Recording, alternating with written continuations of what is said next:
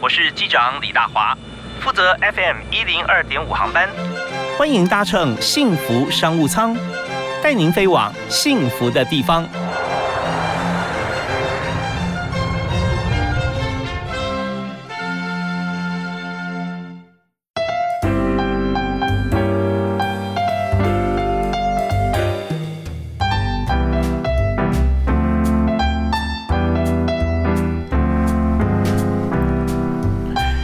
亲爱的听众朋友，大家午安！非常欢迎您在下午的五点到六点锁定 FM 一零二点五收听幸福商务舱，我是主持人李大华。那么在今天节目里面和大家谈的是这件事情要发生，就要让大家都知道啊，大家都知道之后，我的产品就可以卖得出去。呃，重点就是怎么样行销。现在有很多的行销方式啊，那我们也知道传统方面慢慢都转到数位上面，因为感觉起来是比较实在一点啊。也就是说，有多少人看到，那我才要付多少钱啊。而且呢，我还看转换率，看到之后有没有有些购买的行为啊，那我还看说这样子行销我才能够估算。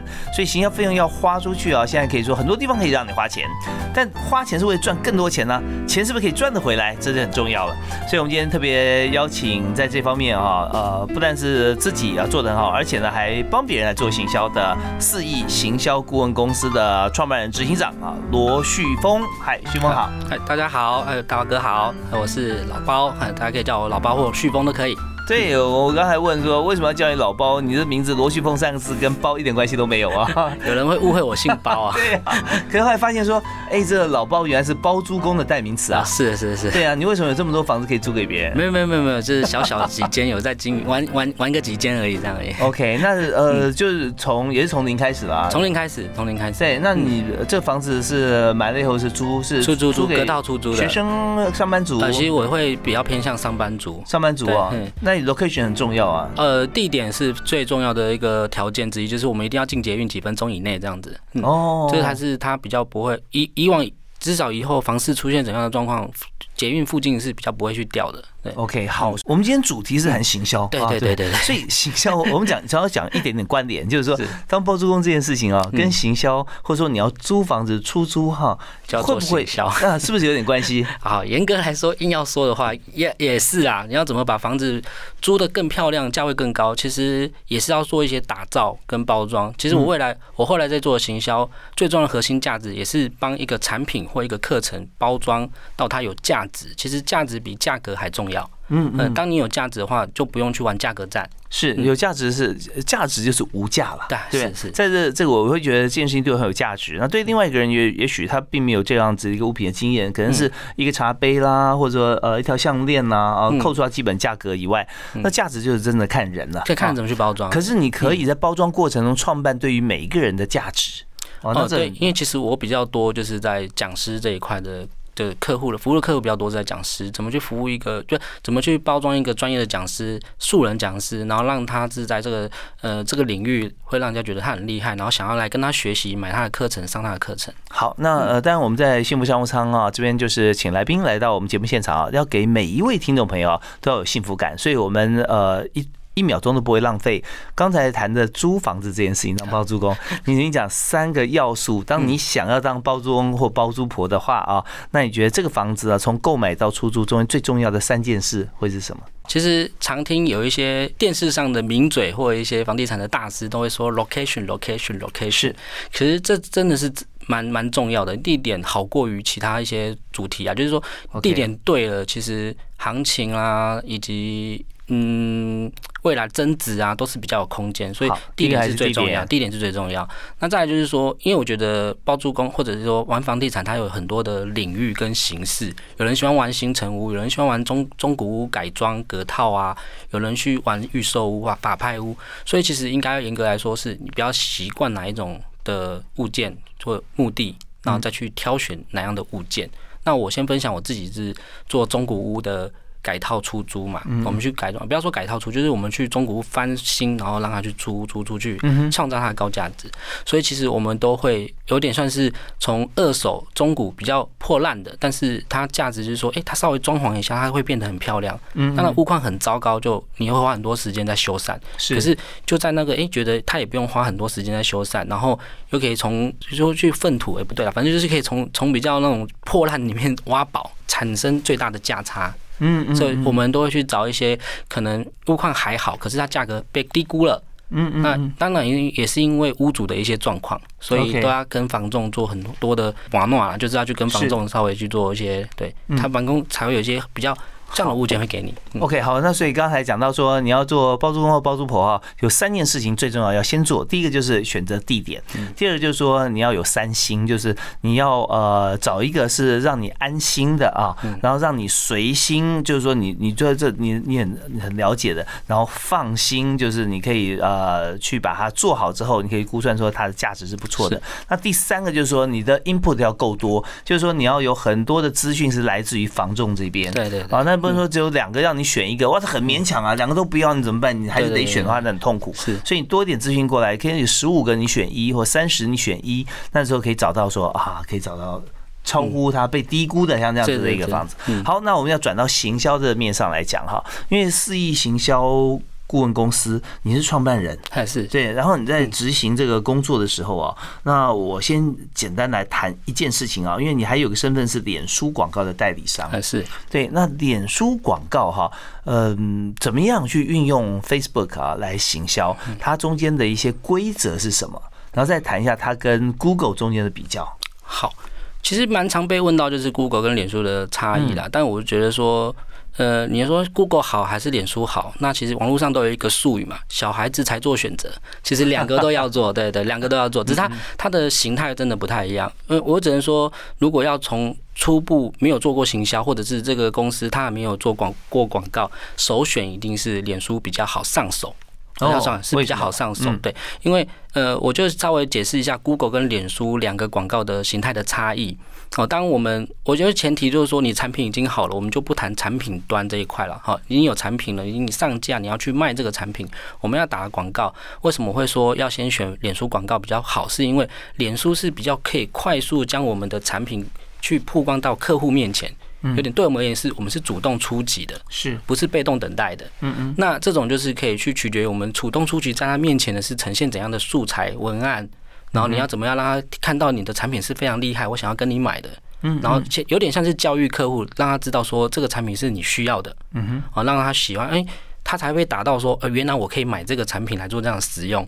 那可能一次看到不会买，他可能看一次、两次、三次，最后决定购买这样子。是，你把你的广告行销号送到他家里面去，是这样的意思。这是脸书比较的像形式。那 Google 的话就比较像是被动等待，因为 Google 其实比较成效是关键字广告。那关键字广告就需要人家去搜寻、摄取，因为现在 Google 这个名词好像变成搜寻的代名词嘛。Google 大对，大家说什么啊？你去什么网络上 Google 一下就好，大家都会讲 Google 一下就好，好像把 Google 等于摄取这件事啊。啊，可其实事实上也是这样，我们要去找资料，我们就去 Google 去查。好，嗯，或者是你在哪里要吃个美食，你就会 Google Map 去找一下在地商家、在地美食。嗯嗯，啊，这些都是搜寻的这个关键字，所以就会有关键字广告。对我们 Google 还有很多的其他的一些通路或者产品哈。是，我们稍后听。听段音乐回来之后，继续请今天特别来宾，就是四亿行销顾问公司的创办人、执行长罗旭峰啊，老包来跟大家谈。那但是在这一首第一首音乐啊，我们要来宾来推荐，所以包哥现在准备推荐大家叫老包就可以 推荐一首歌哦。其实我觉得这首歌虽然比较新一点，一年多前的歌，嗯，那我自己也觉得里面一些歌词蛮打动我，就是他是梦兰唱的《少年》。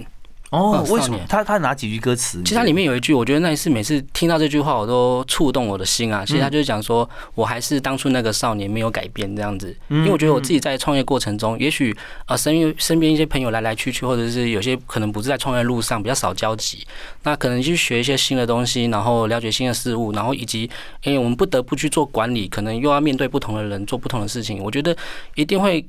为自自己会去做这些事情，做很多的改变，可是唯一不变还是要自己那颗初心。嗯所以，所以其实我觉得后来我听到这首歌，我还是觉得，嗯，因为我自己是一个很活泼、很天，就是很天真北蓝的那一种个性的人。可是有时候在一些场合可能比较不适合，或者是因为我们可能做讲师的或包装讲师的，可能有些场合比较不适合，对，就会把自己一些个性可能又又又要去改变，就是去调和。可是我觉得这句话让我很感动。嗯意思就听完这首歌你就认识老包了。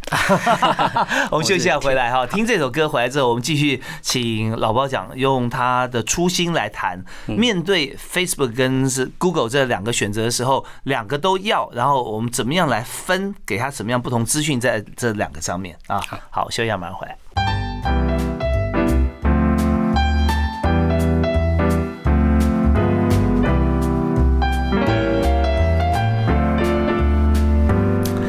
今天我们在幸福商务舱节目里面，我们特别邀请四亿行销顾问公司的负责人啊，老包罗旭峰来跟大家分享啊，他每天做的事情就是怎么样来协助好朋友或者协助他的客户，让他的讯息呈现在网络。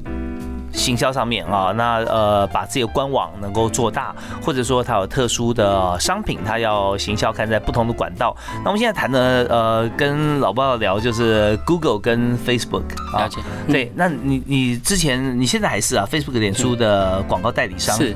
那脸书的广告代理商跟一般去下预算给脸书自己来操作有什么差别？好，这是账号的一些差别，就是收费方式不太一样。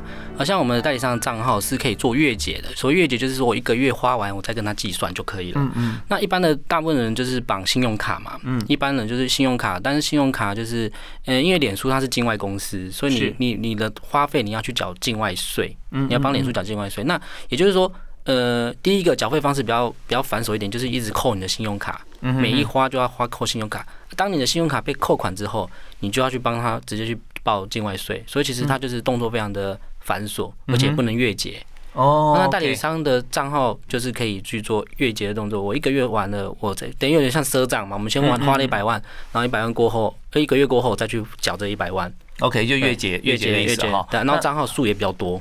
账号数对，因为我们有些人一个人只有只有几个账号，嗯我有一两千五百个账号。哦，账号数的多寡跟行销嗯有什么样的关系？其实我可以就是开，可以分很多类，就是可以为这个客户开几个账号，为这个客户开几个账号，就是可以分类。我们现在讲到一个关键哈，就是说脸书怎么样行销哈。那嗯脸书跟账号的关系，因为一般人来讲，如果只要下预算到脸书脸书平台，然后直接付费啊，对他就帮你说啊下广告下在哪些关键字的这个用户身上，嗯那你的你给他的素材就会出现在他的脸书的这个呃面前，对嗯他眼前，他打开就会看到啊嗯。那但是只有我们自己下给他，对，然后下关键字，那这这也没有账号的问题啊，对不对？嗯嗯。对，那你所谓的呃账号，说你自己拥有的账号，它是什么意思呢？哦，我我刚刚讲那代理商账号，对代理商账号差差别啊就是在，因为就是我刚刚讲，就是广告账号多，然后以及我们刚刚讲的那个付费方式不太一样，方便度不太一样，嗯所以其实这个差别是蛮大的。那再加广告账上号多对是什么？啊呃，就是有人一个人，我刚刚有提到，就是一个人大概只有可能只有几一个账号，可能有还有人只有三个几个账号，就是有对有点像就是个个人的个人的对啊，可是我们的广告账号有两千多个，我们可以随时，因为其实广告脸书广告是有个后台的嗯后台管理，那我们就有两千多个去都可以去做月结账号去做。呃，刚刚讲的就是我我因为广告代理商有点算是呃，我们去做帮客户做代操，有有点就是说我可以开账号给这个客户去做使用，嗯然后可以跟他做一些好比说举个例子嗯哈，你最近的或者说你曾经有的客户啊嗯，他是怎么样跟你合作，然后你用你的账号如何帮他操作呢？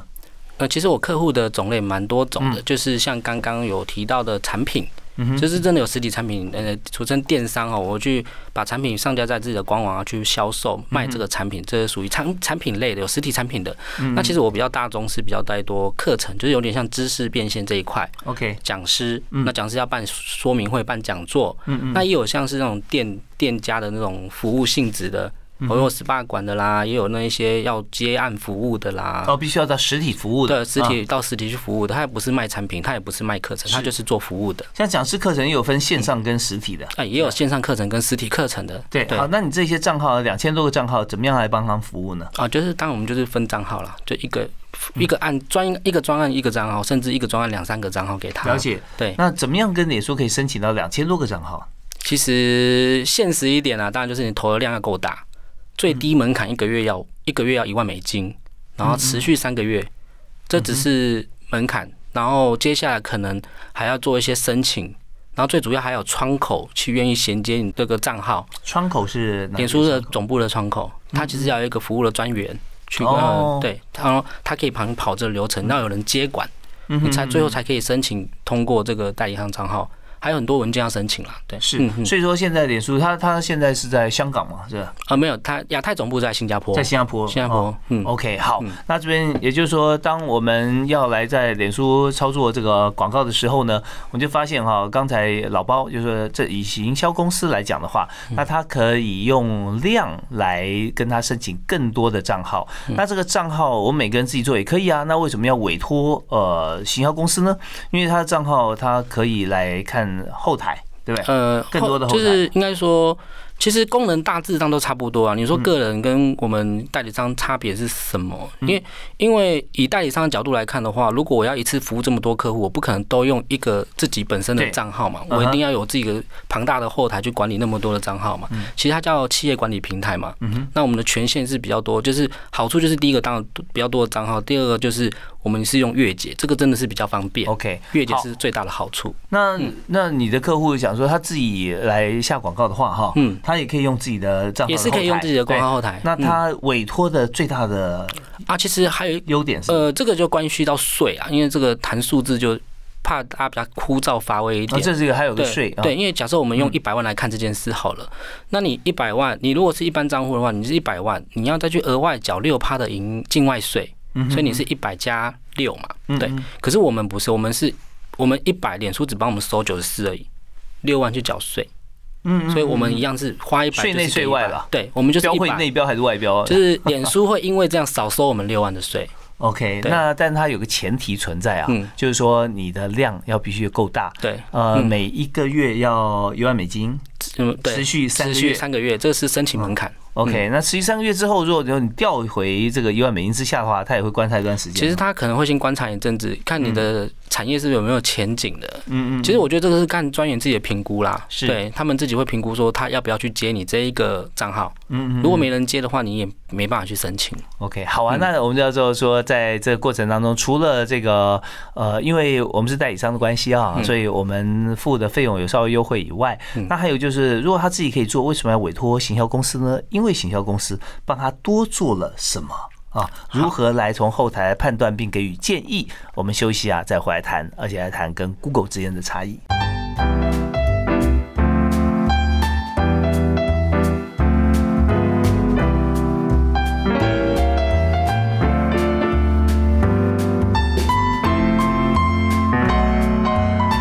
每个人啊都有在网络上面，不管用各种不同的软体，以这个 I G 跟脸书来讲，还是占最大宗啊，因为涵盖了不同的年龄层，跟你不会舍弃呃上面的朋友，因为你就算转换平台，你的朋友没有转换，你也是很无聊啊。当然，我们这变成一个人在哪里，我们就可以在哪里告诉大家讯息行销的一个重镇啊，F B。我们今天就特别邀请四亿行销顾问公司的创办人老包啊来谈一下这个呃怎么样呃。我们自己可以做，但是为什么要透过行销公司委托他们来做呢？啊，所以这边最大的因素是你还可以帮大家做什么？好，OK，好，跟大家分享一下，就是说为什么会委托我们来做。其实，呃，应该说我现在接到的大部分的客户啦，就是他们比较没有经验，就是在投递广告这一块没有经验。那但是大部分人都会觉得说，是不是我只要产品拿来，你就可以帮我投广告，就可以有。有订单的，其实这是比较错误的迷思啊。对对对，因为其实行销，呃，我们我们最主要是什么？要赚钱嘛。对。那就赚钱，我们就要谈营业额嘛。嗯。那营业额其实它是由三个区块组成的嘛，就是从流量进来，然后到转换，嗯以及你的客单价。嗯嗯。这是这是公式，就是营业额等于流量乘以转换乘以客单价嘛。嗯哼。三个人都很重要。所以大家都想广告这件事，只有想到流量嘛，我把广告打进来，流量这样就好了。可是其实最重要是什么？要转换，这样转换，你流量一直灌进来，不转换没有用。所以其实我们会帮客户顾的是怎么提升这个转换率。OK，那转换率如果呃这要提升的话，有时候还牵涉到文案呐、呃，文案素材、网站，嗯它有很多的变数，所以所以都会透过数据分析来看到底是哪里出问题。有时候是广告它就出问题了，广告出去人家就没有兴趣点进来了，所以这个广告的素材就不 OK。是，所以所以这跟你产品有没有关系？还没有。主要还是在广告这一端，嗯可是像是你广告，如果诶数据很漂亮，很多人进来，所以等于流量很漂亮，可是进来网站之后不不购买，那是不是你产品介绍不够清楚？嗯嗯，这也是一种。嗯哼。那也有可就能就是说转换率低了，就是对它确实很多人进来看，因为我们知道说，呃，从实体的广告像电视啊啊，嗯。像这样子的媒体啊，转换它的预算到网络，他看的广告主看就是说。我我就是希望说每一分钱花到刀口上了，因为嗯。他只要 by click 点了以后才算钱嘛，是。就发觉很多人点了，但是他没买啊。对那 那像看像那个看了一出很好的电影哈，对呃，没有付费啊，那你怎么办？所以那碰到这一关的话，你就要建议他说怎么样增加转换率？那有什么方法？就会去调整这个网站的介绍。啊哦，啊，有时候是网站本身也有一些状况，就是系统不够强，对嗯，就购物车很繁琐啊，什么购买的过程很繁琐多了，啊对嗯，这都很多于变数，所以我们都是评估从数据去看说到底是哪个环节出错了，然后去调整那个环节。所以在前面的那端，我们要肆意行销啊，大家就可以理解。在这边呢，加上顾问啊，因为你要是分析出来，是是对帮他分析，会所以好的行销公司啊，往往是一家公司生存命脉的一个转捩点。是是。啊，大部分有些，当然有些业界上就有分两种做法，一种就是我都不管那么多，你给我什么我就帮你打什么广告，嗯死活不管，嗯这种很轻松，可是这种就赚比较少一点。对对，因为你完全不可控它的结果。对对如果结果不好的话，可能这企业主就想说，那我也不会找你啊。基金不好，哇，基金可是对这种公司而言，它其实是很轻松的，我们不用去管转换好不好。嗯嗯，那我们做转换，帮帮客户提升转换这件事，其实看似就是帮他们做很多事，然后也让客户得到好结果。可对我们而言，就是 loading 很重，是。那这样跟收费是不是有关系？对，我们就会调整收费方式这样。对，因为你做了很多其他额外的事情，比方说呃内容的调整、素材的更换。对对对，好，那有些公司也会想说，呃，我公司并没有一个内容部门呐，哦，那所以你现在看到它没有转换，嗯，是因为说可能介绍不够清楚，对啊，这也是一种原因。啊网站动线不好，那我 IT 可能也不够，嗯，那你这边要怎么解决呢？其实我都有一些配合的厂商啦，看他缺哪一块，我也会引荐介绍给他们认识去做。那然后我们自己手上我们自己能做的，我们也都会就是帮我们去做协助。那有些可能就是收费这样，有些是友情赞助啊，都都看，我觉得看大小了，情况就是有时候嗯比较灵活一点对对对对，嗯，OK，那在这边以脸书的性质来讲啊，就刚才有提到，就我们把这个素材做好之后，不但送给他，也送到他家里面去啊，打开门把它放进去。对对，对，放进去之后，那放给谁也是很重要，是吧？挑选受众是也也是一门学问。是，那怎么挑选呢？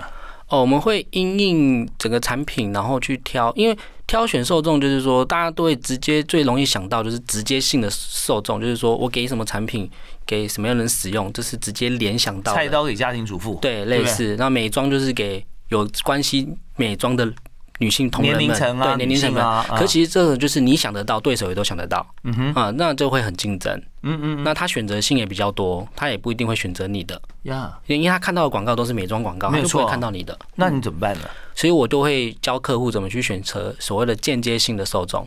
嗯哦，比方说美，我给我举个例子，我最最常容易举的例子就是美妆，你可以不用去小挑那种呃对美妆有兴趣的人，他其实可以挑业务，因为业务，因为因为我我们有些客户的妆是容易快速上妆的，嗯那我就去找业务，因为业务他们最想要的是快速上妆，他不想花太多时间在化妆就出门是是是，对针对产品特性跟他对工作特性我们就去找出间接性的受众，这个就是比较不会有竞争，也可能在这边得到有不错的结果所以这个另外一方面解释了顾问这件事情的重要性啊。啊。就我们会因应这个产品来去做一些评估跟找出受众。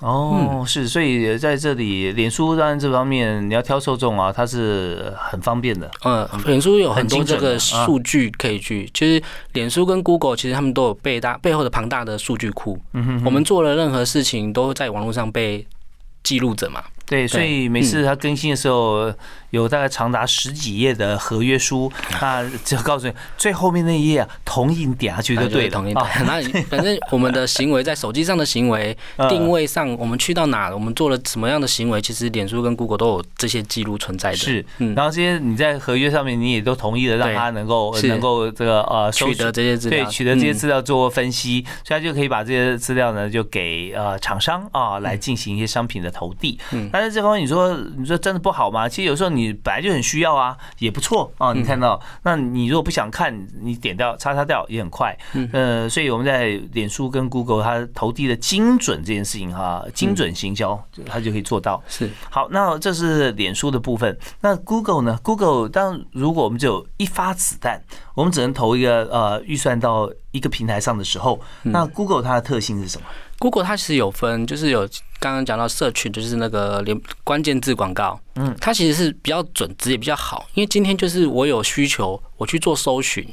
然后跳出来的广告，呃，他有看到就点进去，这样的人已经带着需求来了，所以他购买率是成交率、转换率是比较高的。对，当然我们在做这个 Google 关键字的时候，我们也知道这个 SEO 啊，你可以做自然搜寻了啊，嗯，那你要做 TKD 啊，对不对？然后这样呃，这个部分就是它的关键字啦，它 description 啊，哈，它 title 的标题啊都很重要，在文章上就可以。那我们也知道说，你一搜寻它跑出来的前面三个几个，它就是广告。对。那这个时候怎么样让别人觉得说我要做 SEO 是做 Google 的关键字购买，还是我真的要去做好自然搜寻？那对于行销对于顾问的话，你会怎么建议？那我们听完音乐回来，我们来谈。好。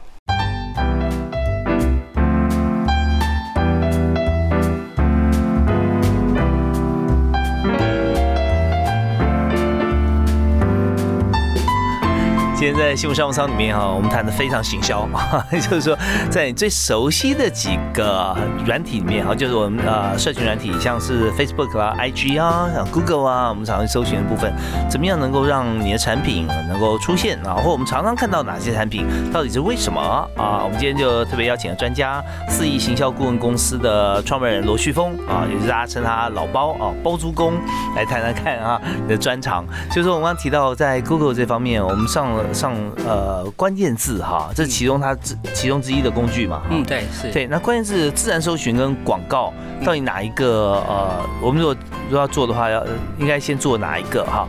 呃，还有就是说，搜寻出来之后，前面几个都是广告啊，那有些人已经习惯知道说那个就是广告了。那他后面也有其他的店家，他用自然搜寻把它操作在前面。嗯。那有心情真的会在在选择的时候，或者说消费者呃，就呃广告商了哈。就企业主啊，他要怎么样来看这个问题？好，呃，这个回归到这个已经不是 Google 的这件事情，应该回归到整个行销的面向，就是说我到底要先做付费型的广告，还是先做免费型自然流量的这个 SEO？其实就是付费广告跟免费流量。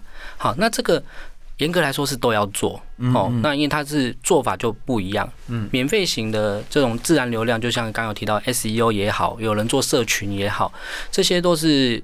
要花时间累积的，这个不是说我今天做明天就有效，是，所以它要慢慢去累积跟堆叠。SEO 也是啊，你没有三个月，你可能也很难排到第一页去。嗯哼哼。可是广告这件事就是比较容易有结果，就是因为我今天广告曝光出去，人家看到了，马上带营收回来。嗯。拼的就是转换，拼的就是成效。嗯哼。成效不好，我们就调整广告嘛。OK，对，就是快速带回营收的是靠广告。那那我再追问一个问题啊，就是说我们即便是我们知道啊，它出来前面三个啊，前面几个它都是广告，是，但广告点进去也有啊，真的很广告啊，太商业。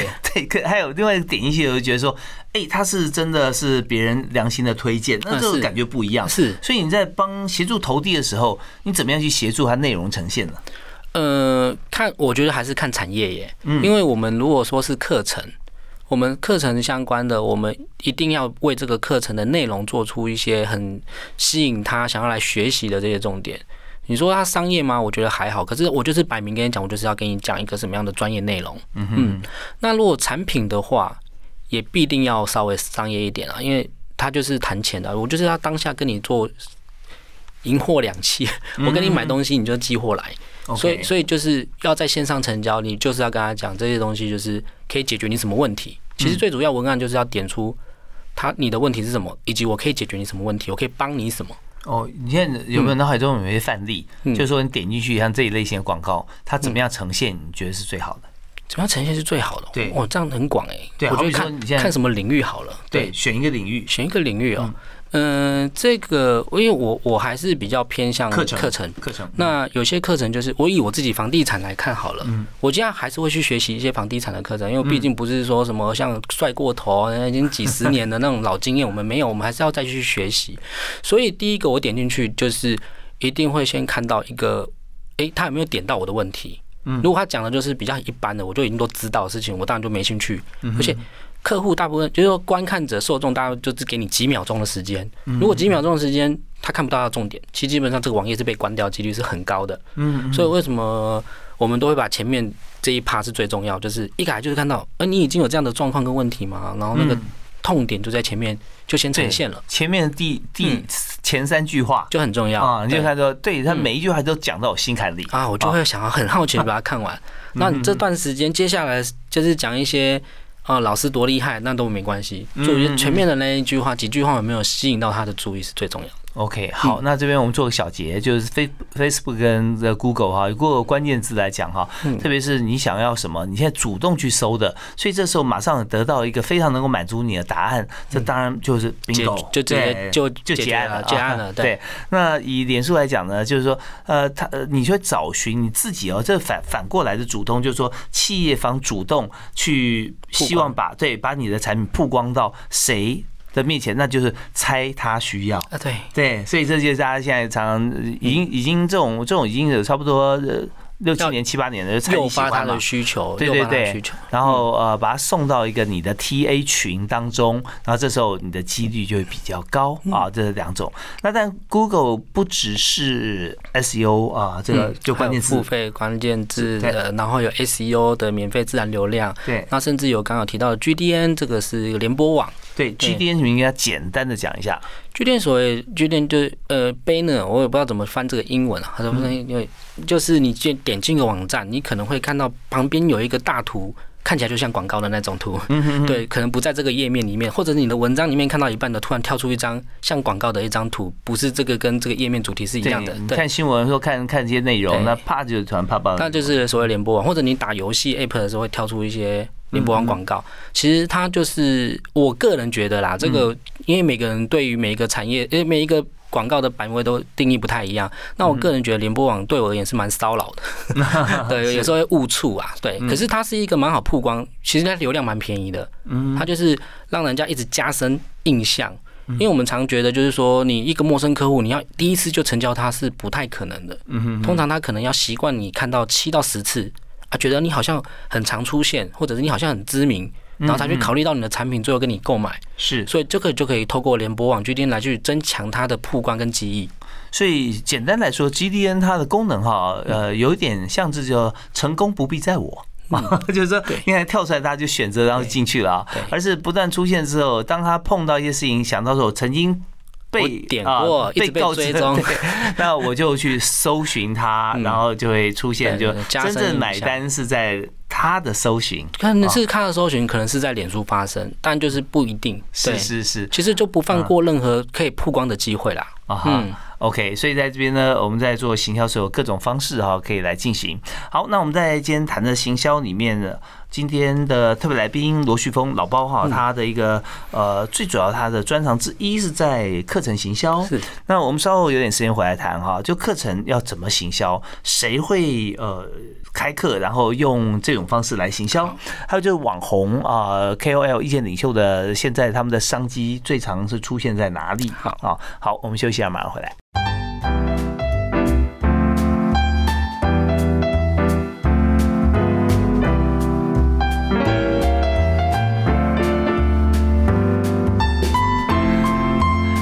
行销在这个年代里面是非常重要的事情，因为我们现在大家都上网，怎么样在网络上面能够把你的讯息、把你的商品让大家可以看得到，甚至直接来买单，那这每个每个公司都需要的。那今天我们就特别邀请行销高手啊，四亿行销公司的创办人也是执行长罗旭峰啊，大家都叫他老包。那老包是非常好的一个朋友，他随时啊都可以呃知无不言，言无不尽啊，解构他自己哈、然后做的事情让大家可以了解。那我们刚刚讲到说，嗯，在最后一段时间里面，我们来谈谈看，就是在这个呃，不管做任何的广告哈，那现在以你的专长来讲，是做这个呃课程方面，然后课程课程多半是实体嘛，实体比较多，因为比较好成交在实体，线上也是可以，因为线上就是我觉得两个就是领域不太一样，线上就是方便。有点有点偏向被动了。我把一个课程录好之后，我就可以放在一个平台卖，被动收入去卖。对，像现在有一些课程平台都蛮厉害，像哈考啊、Uta 啊、Press Play 这些都有很多线上课程，你可以去做搜寻。嗯嗯。那你就可以把你的课程放在那边去做一些被动式的一些一就收入来源。好，那。这是线上课程部分，我们也当然也可以自己自己放在自己的课程平台自己卖，不一定要透过好好这一类的线上课程平台。是，那好好处是这样，但是坏处就是你要在线上课程卖出一个高单价的课程是不太容易的。嗯，哦，因为一般线上课程可能听到了，你以为就是大家就几千块，嗯可是你的 know how，你的专业知识，你花了很多的时间，然后你把这个这么精华的教给大家，你觉得它价值几千块，对你好像很亏。嗯。对，所以如果你要卖出一个比较高的价值的课程，一万、两万甚至以上，他要通过线上去卖就不太容易了。是，所以我们这时候就会去办实体的说明会。嗯，哦，透过两三两三小时的说明会，解释我可以怎么教你，教会你成为怎么样的呃专家，或者是教会你成，就是像学房地产，你也可以去学这些课程。我可以教你怎么成为包租公，我可以教你怎么成为股票的投资。操盘手，我我们不要说多厉害，但是至少你学会这些技能，一技之长，那这个课程说明会就可以比较多的时间去做解释。是，这所以这个说明会来讲，我们的定价大概会是多少？一般像这种含金量高的说明会，如果是真的是课程比较有价值的，我都建议至少两到三万以上。所以三个小时三万啊，不是不是，说明会是。就场地费这样就好。哦，场地费哦。我们在场地费讲完就说，因为我有这样的课程，两整天的，你要不要上课？概念是这样。那喜欢的人就来报名，不喜欢的就没关系，我们就结束今天的讲座。对，好啊。那我们整个是就希望说，把这个两天到三天的课程能够销售出去嘛？对啊。那怎么样来透过数位行销来做好这件事呢？数位行销跟实体的讲座到底怎么结合？怎么它怎么发生？因为你要有说明会，你就要有人嘛，不然说明会没人也没有用嘛。是。那所以我们的数位行销就是把这样的讯息跟大家讲，说我有这样的说明会，嗯，是在什么时间、什么地点，那邀请你来这边参加听我们这个讲座。所以我们的广、我们的我的工作内容就是把一个老师的课程包装出来，然后把他的文宣做出来，帮他打广告，然后把他的讲座办起来。那可能三十人一场，或是五十人一个场讲座这样子，去帮老师办这样的。讲座，然后教老师怎么去介绍课程。其实应该来说就是怎么教老师去销售一个课程。OK，其实教老师很重要，但是呢，怎么样把它办成更重要？好比三十到五十人，我高标是五十，我达到三十人就很不错了。嗯，类似这种。而这三十个人，你要从多大的母数，一片网海，对不对？啊，对啊，对啊。那你要搜先搜寻嘛，对对。那大概呃多少人，然后才会产生三十个人？因为现在网络都是这样啊，大家都喜欢就是。不负责任一点，就是 网军也是嘛，那酸民也是嘛，留个话我就可以拍拍屁股走人了。嗯，所以其实广告也是，我看这个讲座我有我有兴趣哦，我报名参加，然后我不来。是蛮常见的，大概有三十趴来就算不错，其实三四十趴就已经我们的合理范围范围了。对，那如果超过五十趴，就是真的是谢天谢地这样。嗯嗯 有一半会来，真的是蛮开心的啦。OK，那么呃，我们的做法有没有像通常我们讲说，你要摆几个钩子在里面，对不对？看以后他就勾上了，然后他就他就过来想要参加。对，那我们怎么样来协助这些老师哈？对，能够在这个网络上面让大家可以进来。对。我们怎么协助啊？好，其实老师通常都抱着自己的专业的内容来找我们，然后他们因为专业的老师都有一个点盲点，就是他会认为自己的课程很有价值，然后他但是他介绍课程的时候就会讲的非常的专业，那对于一般比较不熟悉他的人就会。听不懂，或者是想睡，或者是觉得那是你的专业，我我学不来，所以不要用太多自己的语言。嗯，你要帮他翻译。对，我会帮他翻译，然后用客户的语言让他听得懂，让他觉得很简单。其实只有几个诉求，就是让他觉得很简单，你也学得会。嗯啊，但我们不要骗人，因为有些老师会做到像骗人。所以我们会审查，OK，审查。好，那这些看到了，你把它翻译出来，说你给他一个愿景，对，就是他进来听听看，对。好，那你是一步一步来嘛，先从网络上面，然后吸引他到说明会，对对对。那说明会的时候其实就很重要了，那怎么样他让他这个动作能够再进一步去报名嘛？对，因为付三百块钱的场地费，对，跟付三万块钱的学费是有很大差别的，对。那在中间过程还要做什么吗？其实整个讲座两个小时或三个小时，它就是一场秀。嗯，你怎么把这个秀做好，让人家台下的人愿意报名的课程？所以它里面有很多的环节要去做设计。嗯啊，因为啊。但是毕竟每一个讲师都不是一个舞台非常有魅力的讲师，他可能就只是专精在自己的领域，他甚至不爱去台上做公众演说。是，所以我们第一个当然先教他做表达。我我也不是一个很厉害、很会表达的人，所以我们都有一个专业的去表达他的口语跟肢体动作，都会去帮他做调整，然后以及他的稿的内容，我们会帮他去做修正。那有些哪些词汇是不应该这时候说的，我们都会。帮他先事前做好调整，哦，所以在这个整个背后有一整套的系统，会有会有来检核，说这样是不是达到啊目标？那当然，在老师在上面在说明会的时候讲的越好，那么能够成交就越多。对对对对。但还有一点，就核心价值要把要把它框起来，就是真正听到内容的话是要到正课里面。正课里面。但即便如此，你听一场说明会，你应该也是有相当的一个收获。是是。OK，好，那么我们今天节目时间因为比较有限哈，所以我们谈的就是在谈整个呃数位行销方面，我们该注意的哪些事。那但在你公司里面哈，呃，人一定很重要，就是人的职能。你最欣赏的员工啊，他具备什么特质？我觉得我们现在员工我都非常的感动、欣赏，因为他们现在你看我人即便在这里，其实他们都还是很多自动自发会把自己事情完成的。对，这也是我们通过非常多的专案去磨练出来的一个默契。是我正想问说，这到底是你运气好找到这样员工，还是 你有什么样方法可以 train 出来，说他们有这样的向心力？因为原本有提到说，如果我们要去怎么样面试一个我们想要的人才哦，可是其实这件事情我比较不不跟一般公司不太一样，就是因为我自己有在做教学，嗯，那我要的人就是先从我学院里面找出来，是因为我先教他们怎么做行销，我教他们怎么做广告，嗯，那我们教他们怎么做一些。我们擅长的，但是等于是说我把我的东西要交付他去做，所以我找这样人才是我教出来的。那我们的共同语言很多，那我也可以从这个教学的过程，以及他可以，我可以拿一些专案来让他去做测试，我可以从这些测试过程中知道，哎，这些人是我可以来成为我们的伙伴的。